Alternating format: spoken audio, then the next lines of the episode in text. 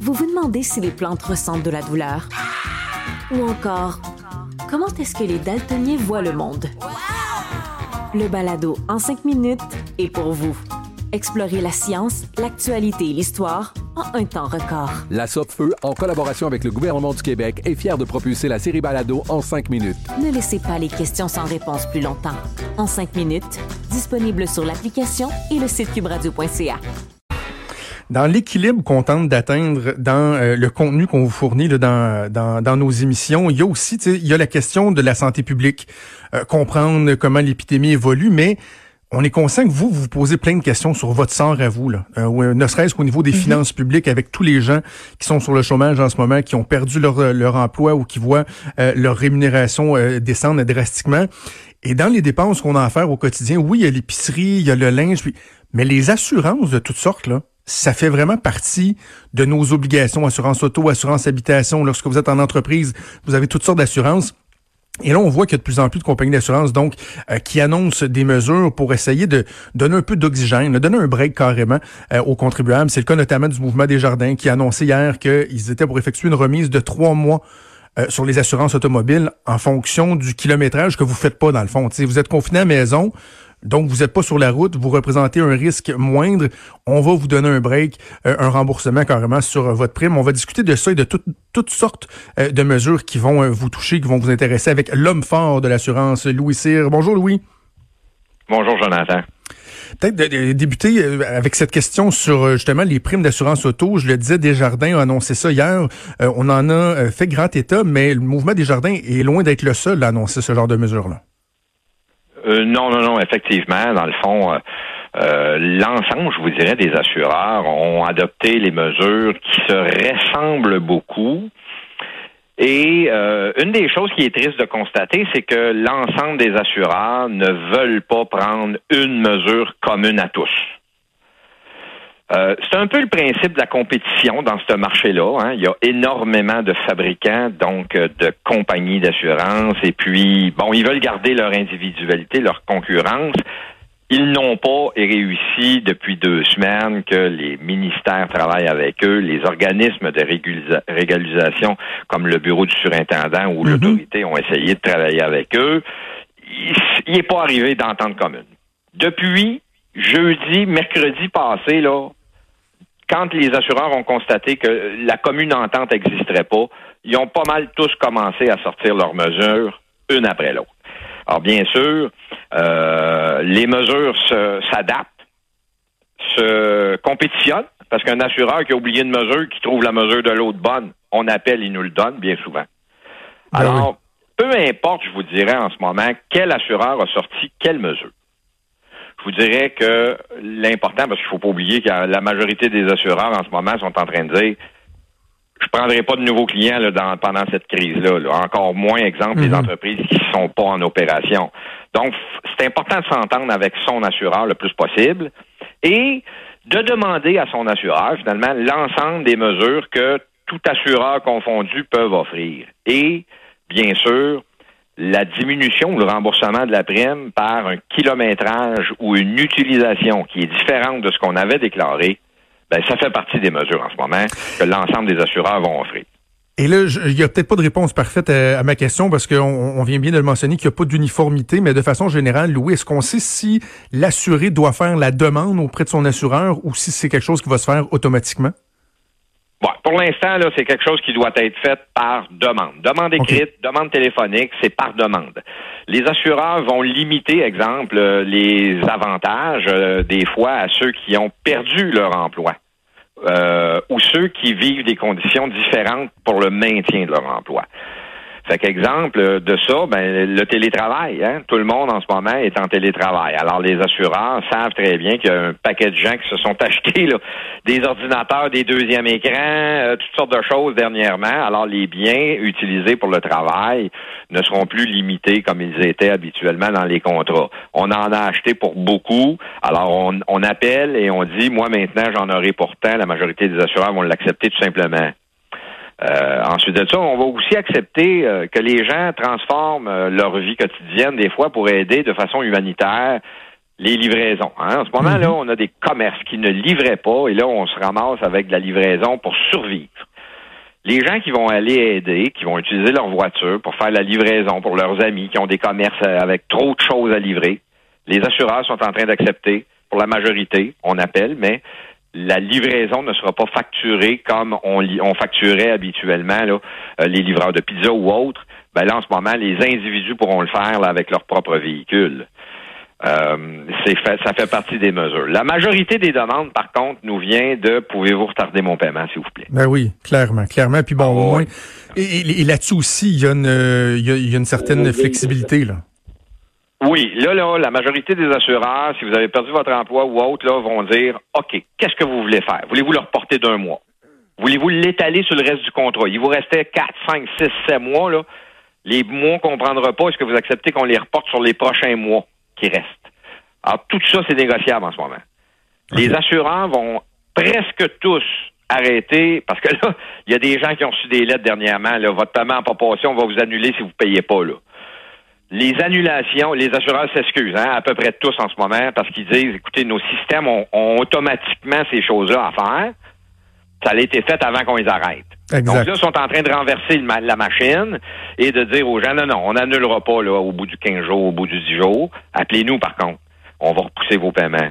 Et les frais d'un NSF, d'un retard de paiement, seront éliminés aussi dans les pénalités que les assureurs chargeaient euh, auparavant pour décourager. On sait qu'en ce moment, c'est pas une question de, de, de négligence, c'est une question que il y a bien de gens qui ne peuvent pas là, en ce moment payer. Ouais. Euh, Louis, je me doute de la réponse, mais quand même, je vais, je vais poser la question parce que si on dit le fait de moins utiliser son auto fait en sorte qu'on va réduire la prime d'assurance, est-ce que le fait d'être davantage à la maison, d'utiliser sa maison comme lieu de travail pourrait avoir une incidence à la hausse sur les primes d'assurance habitation, par exemple? C'est pas prévu? Non, personne n'a dit ça pour l'instant. Jonathan, très bonne question. ouais, mais je vous dirais que c'est logique. Euh, L'assurance est dure à comprendre, mais est toujours logique. La logique derrière ça, c'est que il y aura peut-être pas plus de sinistres. Parce que si on a un dégât d'eau en ce moment, il y a six paires de mains dans la maison pour aller éteindre les robinets. Ben oui. Alors que des fois, le, le dégât d'eau, il va survenir pendant qu'on n'est pas là. Et voilà. Euh, Il y a plein de petites choses. Hmm. Le vol, c'est à peu près pas possible de se faire voler chez soi en ce moment. On est tous à la maison. Par contre, là, Jonathan, on arrive peut-être à l'inverse du côté des entreprises. Là, en Exact. ce moment, on a des entreprises vides avec des entrepôts pleins, des tablettes pleines. Alors là, là, les assureurs en assurance des entreprises ont une petite clause qui s'appelle la vacance. Et la Oui. vacance, le chiffre qu'on écrit dans les contrats habituellement, c'est 30 jours. Alors là, on le sait, là, on sera tous plus que 30 jours à être fermés. Donc, des bâtiments qui sont vacants. Alors là, les assureurs demandent des choses. Entre autres, tout ce que vous avez comme système de sécurité doit être en fonction. Euh, extincteur automatique, caméra de surveillance, système d'alarme, système de détecteur d'eau, tout ce que vous avez, mettez-le en fonction. Ensuite, l'assureur demande peut-être pour éliminer le fameux 30 jours de vacances. Est-ce que les propriétaires d'entreprises se rendent sur les lieux au moins une fois par semaine? On fait le tour de l'inventaire, on regarde un peu s'il y a des choses bizarres qui ont bougé dehors. Y a-t-il une porte qui a été forcée? Y a-t-il euh, une échelle d'à côté sur le bâtiment pour Y a-t-il peut-être une toilette qui coule? puisse, Y euh, a-t-il une toilette qui coule? ben, Encore y là, on peut revenir au tuyau qui pète? Tout à fait, tout à fait. On peut-tu fermer l'eau? Principale là, dans le commerce? là? Si on n'utilise pas l'eau pendant un, deux mois, là, on peut fermer l'entrée d'eau principale, on élimine le dégât d'eau. Par contre, si vous avez des instincteurs automatiques, fermez pas l'eau. Là. Là, on en a besoin s'il y a un feu. Alors, ça, ça fait partie des choses que les assureurs demandent et finalement, la fameuse vacance de 30 jours. Si vous vous rendez régulièrement, ben, ça va éliminer le fameux calcul du 30 jours OK. Les assurés qui ont reçu des recommandations à procéder pour pouvoir rester couverts. Hein. Il y a des gens qui ont des réparations à faire à leur commerce. Et là, ils reçoivent une lettre, il y a peut-être un mois, qui disait, si vous n'avez pas fini vos réparations dans tant de jours, on va annuler votre police. Bon, ben là, encore une fois, les assureurs annuleront pas les polices. Appelez. Mais les recommandations pourront pas être exécutées avant la fin de la levée et la levée n'est pas prévue en ce moment à un bon moment. Donc, les recommandations sont pas obligatoires. OK. Louis, sur cet, euh, cet aspect-là vraiment important, d'y aller au moins une fois euh, par semaine, par exemple, surveiller, être sûr que tout est correct pour respecter la clause de vacances, est-ce que on doit euh, garder une preuve du fait qu'on y a été, je, je sais pas moi, un relevé du système d'alarme qui a été euh, désarmé, on prend une photo, est-ce qu'on va demander une preuve à ces gens-là qu'ils ont bel et bien euh, assuré cette présence-là? Non, le contrat d'assurance, c'est un contrat de bonne foi. Hein? Les gens nous disent ce qu'ils veulent assurer, on les croit. Les gens prennent leur contrat d'assurance, il s'est marqué que c'est couvert, puis ils nous croient. Donc, c'est un contrat de bonne foi. Le contrat de bonne foi, si on dit à l'assureur qu'on y va, l'assureur va prétendre que vous êtes allé jusqu'à preuve du contraire. Alors, on n'a pas besoin de ramasser des preuves. Sachez une chose. vous avez tout un téléphone quand vous vous déplacez, puis le service de localisation, il est toujours à on. Alors, à ce moment-là, la preuve aujourd'hui qu'on est allé en quelque part est beaucoup plus simple qu'avant. On a juste à aller vérifier nos déplacements.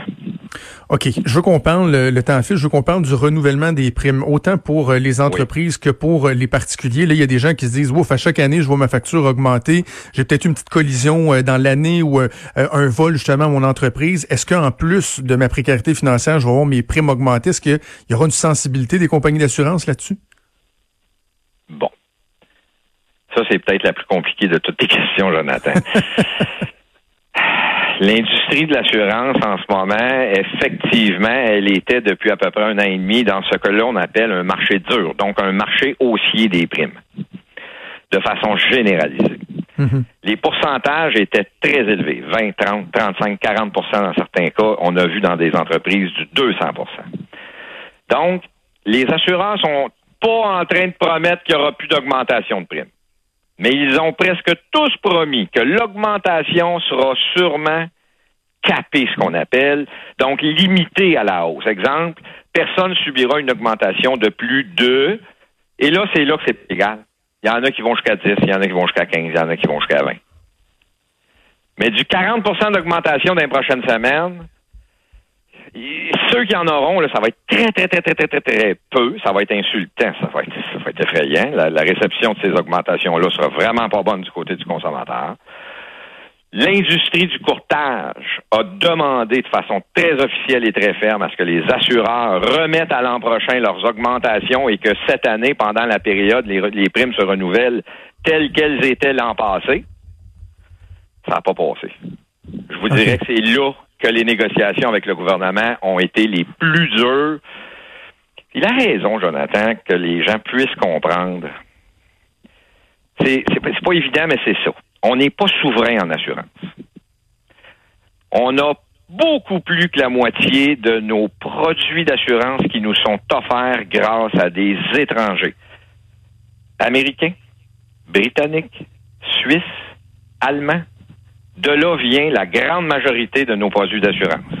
Même pour nos assureurs canadiens, sans les Européens, ils n'ont pas de réassurance et sans réassurance, ils ne peuvent pas opérer au Canada. Donc, on est dans un marché mondial, l'assurance, et de demander à un assureur étranger de faire quelque chose obligatoire dans un pays étranger hmm. que son propre pays lui a pas demandé. Ouais on est dans un air assez protectionniste en ce moment-là. C'est ça. Hein. difficile de faire vibrer leur fibre nationaliste quand ils s'en sacent un petit peu euh, de l'autre côté du continent euh, euh, de, notre sort ici. Donc, on, comprend, Louis, que c'est compliqué. Si on voit un, gouvernement, exemple, exiger un effort trop grand aux assureurs mhm. canadiens, qu'il ne demanderait pas aux étrangers, ben là, à ce moment-là, arriverait une concurrence un peu déloyale. C'est que là, les Canadiens souffriraient au détriment des étrangers et dans les prochaines années, on perdrait peut-être nos propres joueurs canadiens au détriment des étrangers. Alors, c'est pour ça que le gouvernement a sorti dans presque toutes les sphères, sauf en assurance. OK. Louis, justement qu'on se laisse, je reviens sur un, élément dont on a discuté il y a quelques minutes là, sur les euh, données GPS. J'ai un collègue de travail qui a, accroché là-dessus. Là. Est-ce qu'on doit comprendre que les assureurs ont accès automatiquement, par exemple, aux données GPS de, géolocalisation d'un assureur? Et si oui, est-ce que c'est pas inquiétant au niveau de la protection de, de la vie privée? Jonathan, je te dirais oui et non. Pour ceux que c'est oui, les assureurs ont accès c'est ceux qui ont accepté le fameux bidule à l'intérieur de la voiture. Oui, oui, oui, oui, oui. Je le note. Hein? Je le note. Je note. c'est ça, là. Bon. Jamais été ben, ben, ben, ben pour ça, moi. Que l'assureur veuille donner un rabais sur la quantité de déplacement et la qualité de la conduite, moi, j'achète ça. Mais les compagnies qui offrent les bidules ramassent toutes les données, là. Hmm. Et les contrats qu'on signe quand on signe ces bidules-là, -là, c'est qu'on permet à celui qui est donné de les utiliser. fait que finalement, pour avoir un rabais, hein, comme dans plein de choses dans la vie, on s'est fait prendre donne un petit dans bout. un piège. Et ceux qui ont ce bidule-là dans leur voiture, ben ouais, l'assureur, il sait où vous êtes allé.